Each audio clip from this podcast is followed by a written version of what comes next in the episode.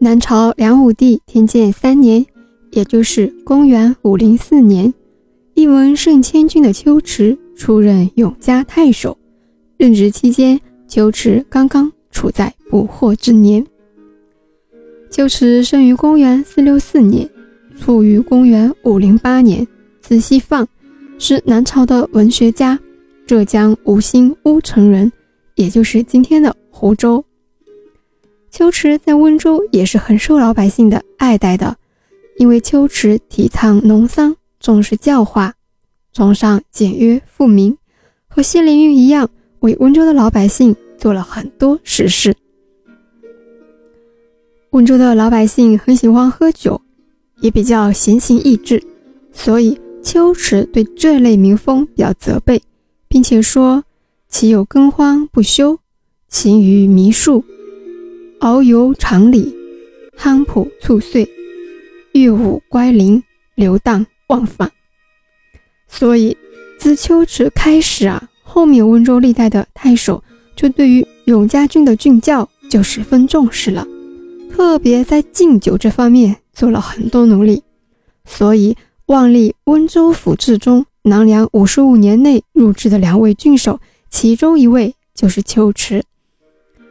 我们说品酒可以，酗酒就不好了，耽误事情。琴棋书画、诗酒茶花，对于讲究的文人来说，一个都不能少。但是酒嘛，小品一下就好了。秋池在出任永嘉太守期间，还做了一部《永嘉郡教》。那什么是教呢？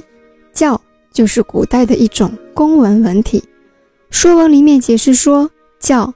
上所诗，下所效也。秋池因为一文胜千军嘛，所以他的公文兼具文采，言简意赅。他在文中赞美温州贵郡控带山海，力接水陆，持东南之沃壤，一郡之聚会。从描写中我们可以看出，南朝梁代的温州和苏州一样，是江南水乡，而且交通便利。土壤肥沃，已经是一个中心城市了，非常的繁华。由于早期温州的历史史料极度匮乏，所以秋池的《永嘉郡教》就成为了了解早期温州的珍贵史料。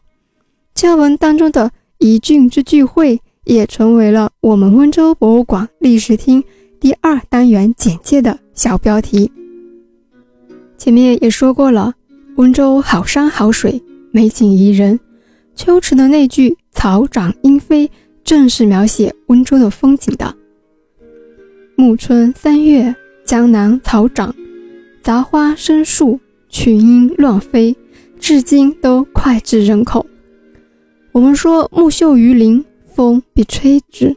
秋池在任职期间，由于锋芒太露，得罪了一些人，于是被人诬告不称职。还好。梁武帝比较爱护秋池，所以小人也没有诬陷成功。秋池出任永嘉郡的太守次年，也就是南朝梁武帝天监四年（公元504年），温州在瓯江上游兴建了浙江省最古老的大型水利工程通济堰，广田二十万亩。通济堰距今已经有一千五百多年的历史了。地址在今天的丽水，前面也说过了。那个时候啊，丽水还是温州的，叫松阳县，归温州管辖。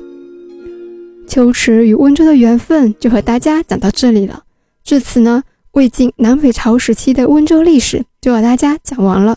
下一期我们就进入这个时期的文物讲解了。我们下期见。